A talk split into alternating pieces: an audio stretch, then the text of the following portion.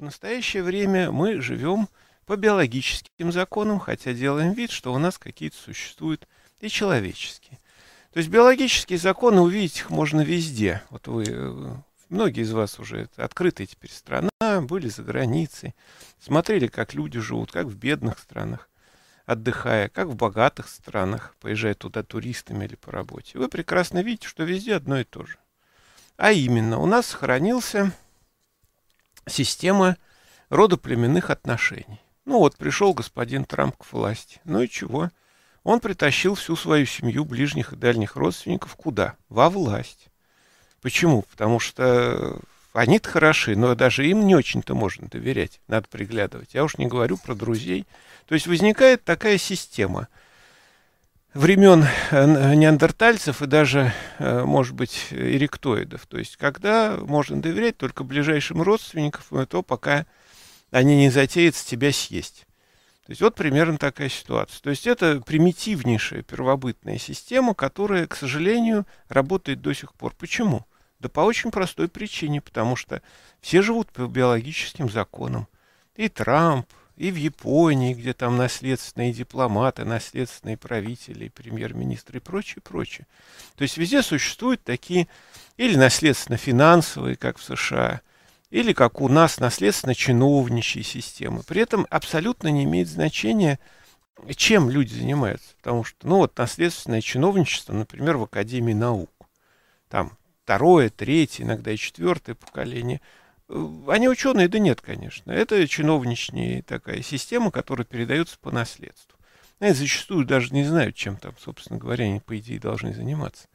То есть это не имеет значения. И то же самое там в министерских кругах и прочее, прочее. И чиновники, там молодое поколение чиновников стремится туда для того, чтобы, собственно, заложить собственную наследственно-семейную чиновничью династию, которые будут дальше паразитировать на обществе, там, в той или иной мере, мере и что-то делать там.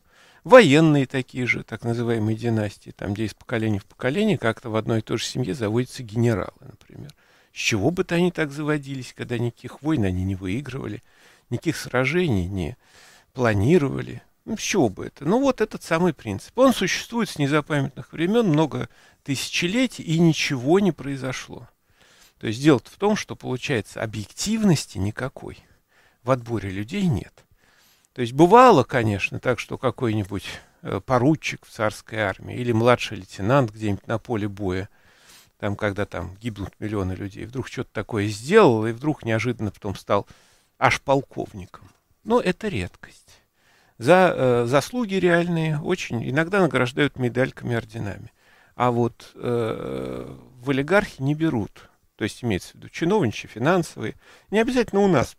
На Западе все то же самое. Посмотрите, кто в составе правительства там наследственных во всем мире. Да все те же самые. А это что означает? А это означает, Самое главное, что несмотря на различия социальной структуры разных сообществ на этой планете, социальное устройство это одно и то же. То есть, если шкурку содрать, то мясо одно и то же эволюционно, эволюционные механизмы, семейные отношения, перенос генома.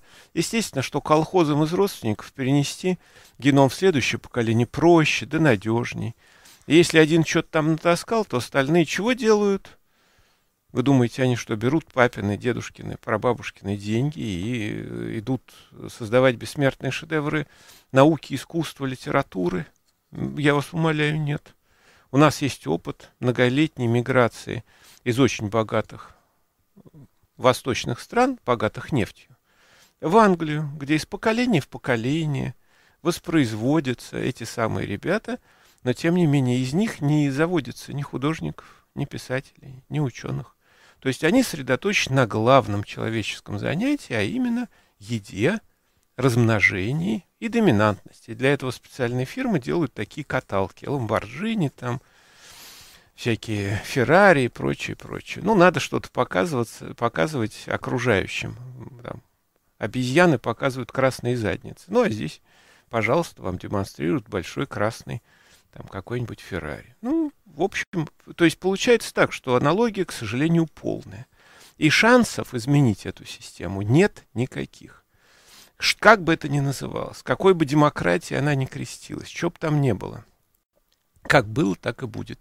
И несмотря на всю имитацию значит, демократических устройств, все равно это продолжается в том же самом виде из поколения в поколение. Обращаю ваше внимание, что и фашизм ничего не изменил, и, так сказать, даже превратившись в такое чудовище, но и такие авторитарные системы, как, например, Северная Корея, тоже ничего не меняет, там наследственное правление.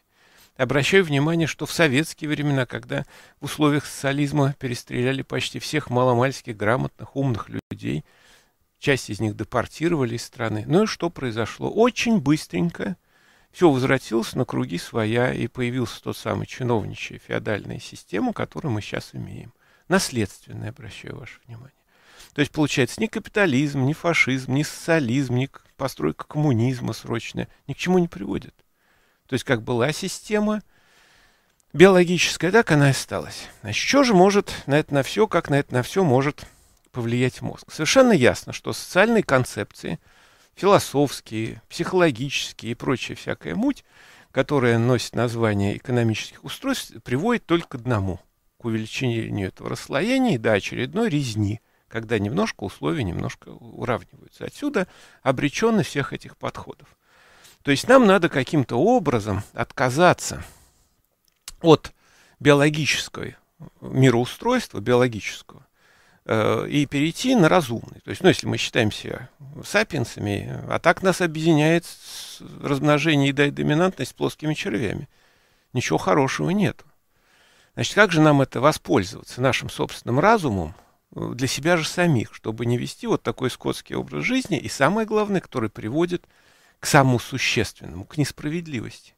Ну, люди видят, что там, например, сынок каких-нибудь простых врачей с колоссальным трудом где-нибудь из провинции пробивается, с трудом достигает некоторых знаний, которые ему даже не хотят особенно давать, с трудом находит работу и живет. Ну, другой, там сын чиновников каких-нибудь министерских, пожалуйста, он там с легкостью становится зав клиникой, там мгновенно – а то и большим каким-то центром. Хотя способностями вообще никаким не обладает. Абсолютно.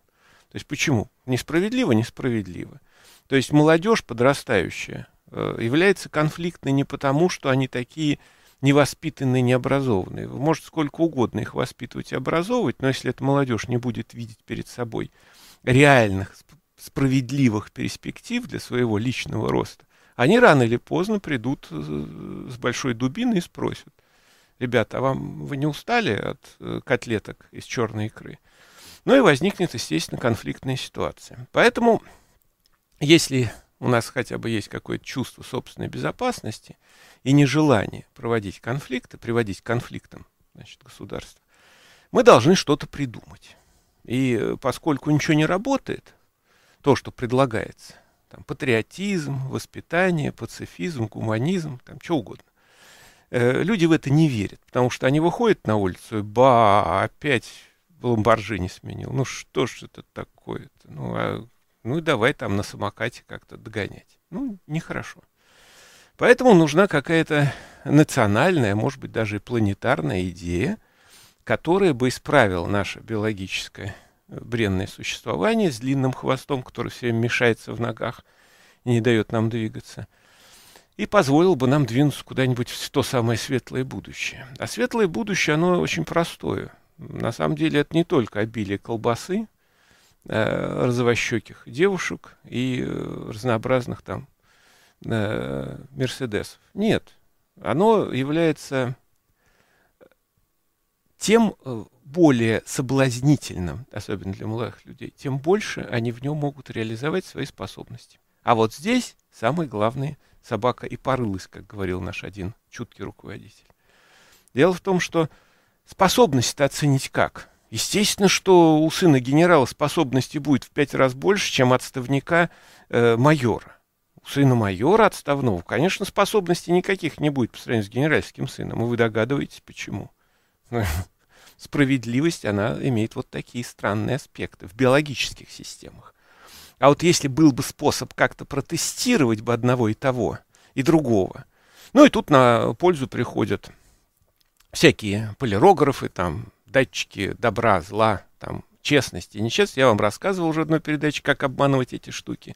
Потому что это все эти э, детектора лжи, это профанация от начала до конца. Это трудоустройство психологов, которых все время меньше и меньше возможности куда-нибудь пристроиться. Да как же объективно-то это определить? Засовывать в томограф по американской технологии бесполезно, но опухоль найдут в лучшем случае или кисту. Способности не определят. А как же, что же делать? И вот тут мы подходим к тому, о чем я бесконечно много и часто говорил. Значит, дело в том, что национальные идеи, да и планетарные, может быть превращение человеческого сообщества, которое человеческое только по названию, а так оно скотское, в человеческое. Как же это сделать? Сделать очень просто. Надо определить способности людей, те самые, которые есть у всех. Абсолютно. Вопрос, как их использовать. Из-за того, что мы не можем подобрать человеку работу, он там становится дворником, как у меня спрашивают очень часто. А вот будет много людей ничем не способных. Неспособных нет. Каждая конструкция мозга уникальная.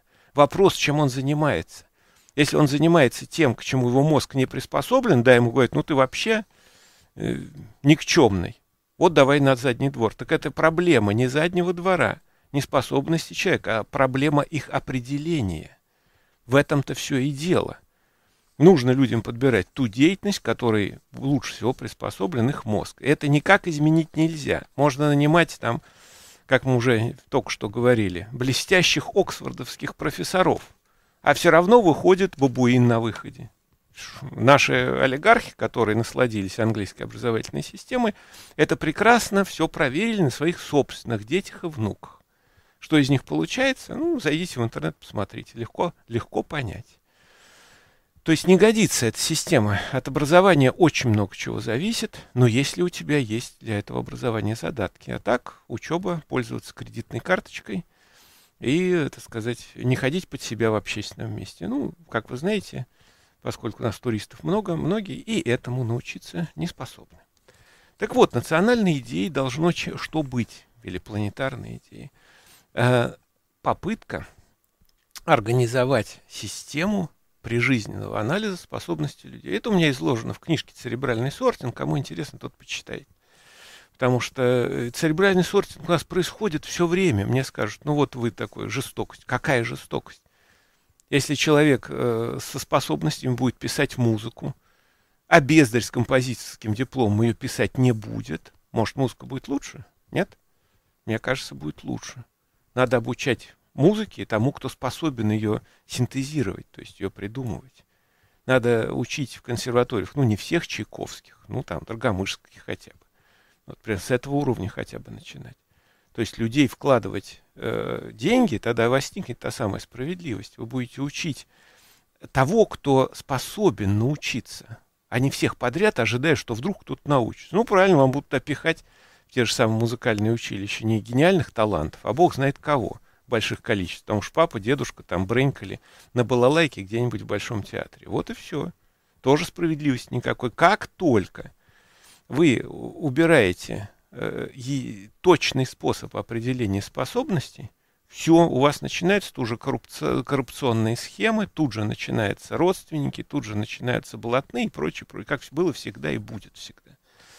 То есть нужно вводить церебральный сортинг. Церебральный сортинг для чего нужен? Не для того, чтобы кто, кого-то сказать, кто и плохой, а ты хороший. Это идиотизм. Это сама постановка проблемы идиотская. Все люди разные. С этим надо успокоиться и перестать дергаться по этому поводу. Причем неважно, они, я уже говорил многократно, разные настолько, что среди, например, человека с определенной конструкцией мозга проще найти зачастую э, единомышленника, например, среди африканцев или среди китайцев. А сосед такого же цвета кожи, такого же цвета волос, не будет, будет ему заклятым врагом, что, собственно говоря, часто мы и видим даже среди родственников. То есть необходима объективизация оценки конструкции мозга для того, чтобы человечество развивалось по разумным законам, а не по, родственникам, э, не по родственным системам пещерного образца. Как происходит у нас, как происходит на, как во всем мире. И в результате молодежь способная не может никуда пробиться. Над ней несколько метров железобетона могучего, состоящего из родственников, связей, денег и прочего. И никогда они через это не пробьются. те редкие случаи, когда это удается, все люди говорят, вот видите, у нас общество равных способностей, видите, из 10 тысяч гениев нас пробился один, и мы теперь его все используем. Эти самые неспособные используют гения. И хвастаются, говорят, вот видите, как мы ему помогли. А то, что они 9999 уничтожили для того, чтобы не создать себе конкуренцию, об этом они тихо молчат. То есть для любого государства, для планеты в целом, что нужно сделать? Нужно сделать очень простую вещь. Использовать мозг, которым мы обладаем, в отличие от всей остальной природы, для того, чтобы заниматься синтетической деятельностью, задавать того, чего не было в обществе и природе. Тогда будут проблемы решаться. Не надо имитировать решение проблем для того, чтобы заработать на колбаску, как это сейчас видно каждый день по радио и телевидению. Это имитация. Где реальные созидатели? Их нет, не видно. Есть ловкие пиар-менеджеры, которые продают тухлые научные проекты, там, 25-летней давности, и хвастаются для того, чтобы еще получить денег. Опять биологический закон. Объективизация невозможна. Поэтому, конечно, церебральный сортинг, то есть оценка прижизненная людей, это единственный разумный выход, который может сегодня предложить наука. Никакие не психологические тесты, не IQ и прочие всякие глупости, о которых я уже многократно говорил, а только объективная оценка реальной конструкции мозга.